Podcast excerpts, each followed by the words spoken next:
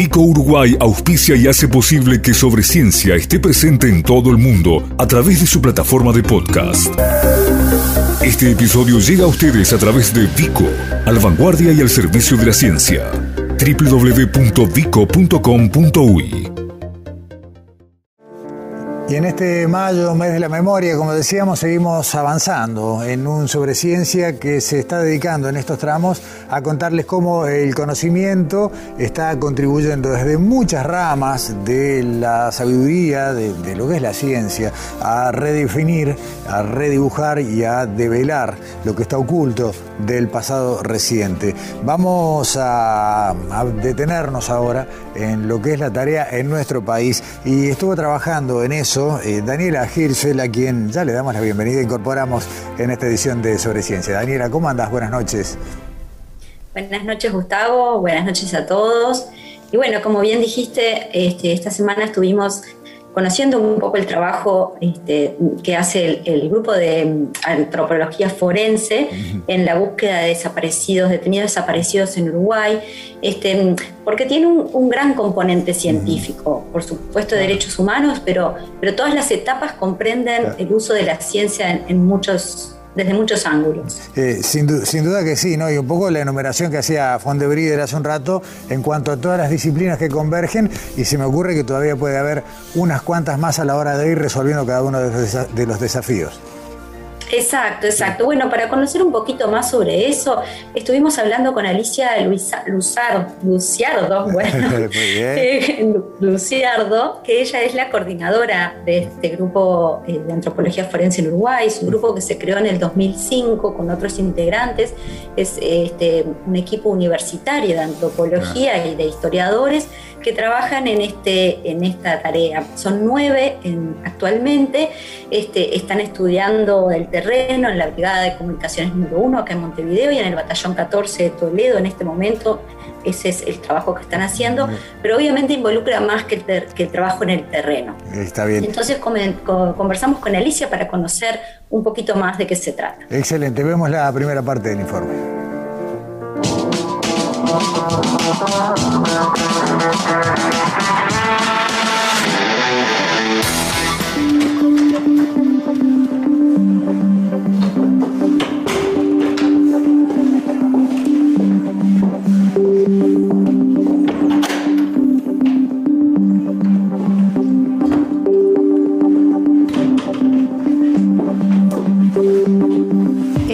Antropólogos que trabaja en el marco de la búsqueda de detenidos desaparecidos, en este momento bajo la coordinación de la Institución Nacional de Derechos Humanos, está integrado por nueve eh, personas. Eh, estos nueve compañeros provienen todos de la Facultad de Humanidades y Ciencias de la Educación, de la carrera de Ciencias Antropológicas, con determinadas concentraciones en arqueología o en antropología biológica. El objetivo de este grupo es colaborar en la ubicación eh, o el destino final que pudieron tener los cuerpos de aquellas personas que fueron detenidas en la época de la dictadura y que eh, no fueron vistas nunca más, eh, la, figura del desaparecido. la búsqueda la realizamos para aquellos casos en los que la hipótesis es que el destino final haya sido en el territorio uruguayo. Nuestra tarea es aplicar la ciencia para ver de qué manera podemos ayudar a ubicar el lugar donde puedan haber estado eh, enterradas estas personas, para poder eh, recuperar los restos de manera científica, aportando todos los elementos contextuales que rodean a una fosa clandestina y que permiten una interpretación de cuál fue la causa de muerte, cuáles fueron los últimos momentos en vida de esta persona, reconstruir eh, ese momento y colaborar con la justicia a la hora de este, bueno, cerrar una investigación de una muerte o de un asesinato. El trabajo del equipo em, sigue la línea de los otros equipos eh, de la región. Esa, esa, tradición latinoamericana tiene que ver con eh, unir tres ramas de la antropología. La antropología social, la biológica y la arqueología. El trabajo de la antropología forense implica tres etapas. investigación forense preliminar, abordaje de campo o arqueológico y análisis de laboratorio.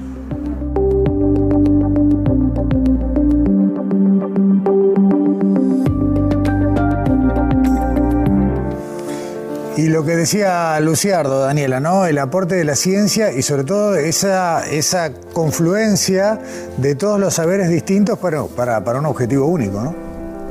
Exacto, exacto. Ella fue contando un poco cómo las diferentes disciplinas se van este, retroalimentando y un poco eso es lo que forma también lo que, lo que distingue a la carrera este, de, muchos de los que integran, de la mayoría en realidad de los que integran actualmente el equipo de antropología forense. Son todos egresados de la licenciatura en ciencias antropológicas de la Facultad de Humanidades, que como contaba Alicia tiene tres eh, orientaciones antropología biológica, antropología social y arqueología.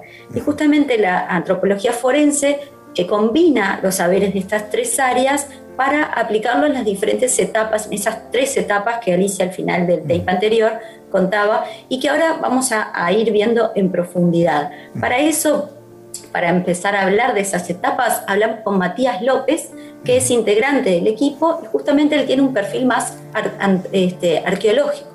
Entonces él se dedica a las tareas, él es el encargado de las tareas en el terreno. Pero bueno, si te parece, vamos a conocer esas. Dale, dale, dale. Vemos en la segunda parte del informe. Muchas gracias.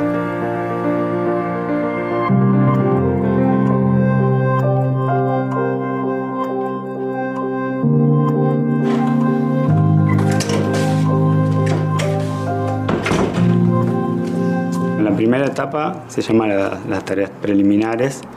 Eh, consiste en, hacer de la, información que nos llega un producto por el cual nosotros podamos tener eh, un lugar cual, el cual vamos a investigar después. Las tareas principales están asociadas a la, conversación, a la llegada de testimonios, a, la búsqueda también de, otro tipo de información que nos pueda dar eh, el pie de dónde está ese lugar que tenemos que encontrar.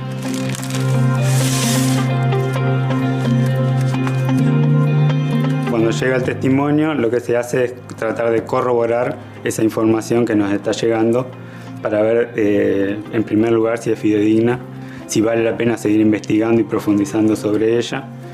Y en, caso que se considere que sí, que vale la pena, empieza a hacer, eh, a juntarse información que, que proviene de distintos lugares. Puede ser desde libros de historia, puede ser desde imágenes satelitales, fotos aéreas, eh, conversaciones con otras personas que hayan estado vinculadas a, ese testimonio. En fin, son, son muchas las fuentes de las cuales nos nutrimos para llegar eh, a, como cerrar un lugar donde después se va a investigar o se va a intervenir arqueológicamente.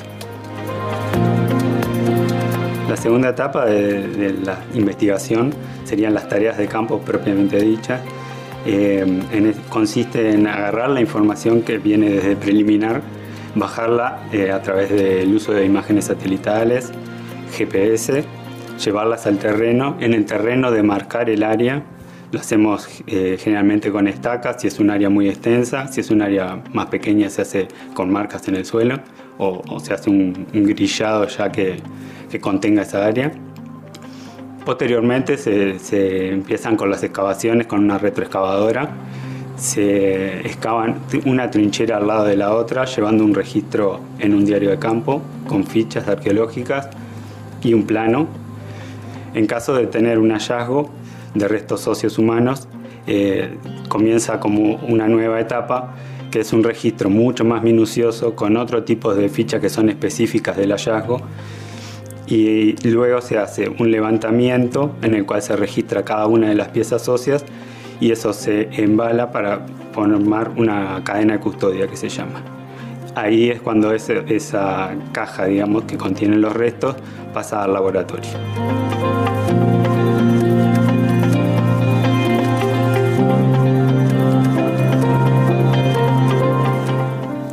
Bárbaro, Daniela, y ahí veíamos además la ilustración en terreno real, ¿no? Porque esas imágenes que se veían en la pantalla corresponden a una unidad militar en la que se está buscando, eh, bueno, rastros de, detenidos desaparecidos.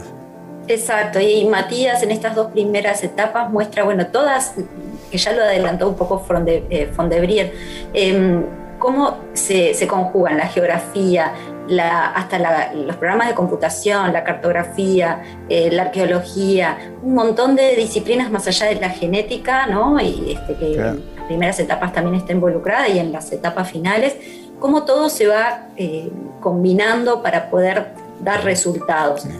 Em, que en el mejor de los casos estas dos etapas que, mm, comentó Matías terminan en una tercera, que es efectivamente el análisis en laboratorio de los restos óseos en el caso de que se encuentren. ¿no? Eh, esa tarea ahora nos la va a contar Alicia, porque también este, involucra a más personas. Entonces, en esta tercera etapa, Alicia nos va a contar en qué consiste, con quién trabaja el equipo de antropólogos cuando se, finalmente se pueden encontrar restos, este, y todos cómo se combinan para el objetivo final, que es obviamente saber quién era esa persona y cómo murió. Bárbaro, vemos la última parte del informe, Daniela. Muchas gracias.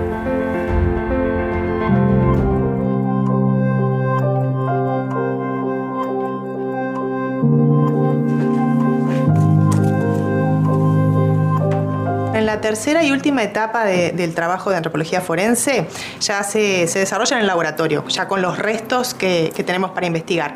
Hay una primera fase que es de acondicionamiento de los restos, limpieza, reconstrucción si es necesaria, determinar cuántas personas están este, allí este, representadas en esos restos, obviamente si son humanos o no, y una etapa de inventario.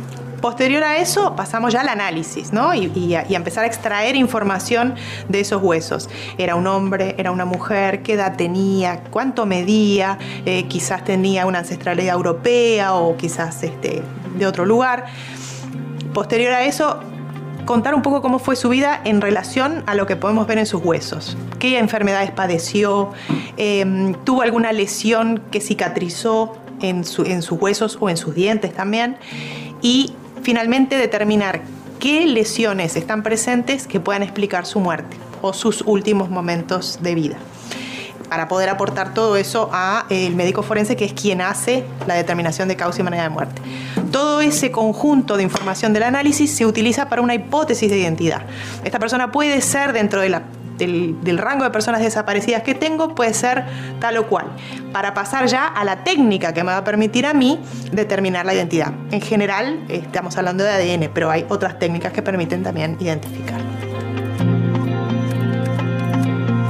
El trabajo en Uruguay eh, en relación a, la antropología forense y derechos humanos implica el trabajo en conjunto con una junta médica nombrada por el, juez que está a cargo de, la investigación. En el momento que hay un hallazgo, este, se nombra una junta médica que colabora con el equipo de antropólogos o que, bueno, que trabaja en conjunto con el equipo de antropólogos eh, para determinar de qué murió esta persona. Y todos en conjunto, desde nuestras ciencias, este, colaboramos para bueno, todo lo que pueda hacer, este, informar sobre la, quién esta persona y cómo murió.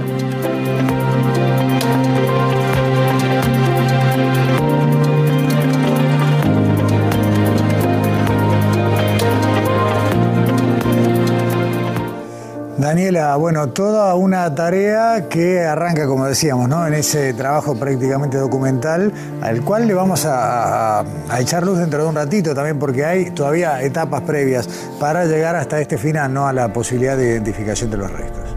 Exacto, exacto. Y recordemos entonces que detrás de todo este trabajo, que obviamente eh, es muy doloroso, pero hay, científicos que aplican sus conocimientos a poder darle bueno, una respuesta a las personas que lo están buscando. Entonces, este, es bien interesante la carrera como formación y bueno, toda la aplicación del conocimiento en particular. En definitiva, como, como quedó visto y dicho en el informe, ¿no? Desde la interpretación de un plano, de una foto aérea, eh, la búsqueda en terreno, la identificación y la posterior devolución de la identidad de esa persona, todo un trabajo que sin el conocimiento sería imposible.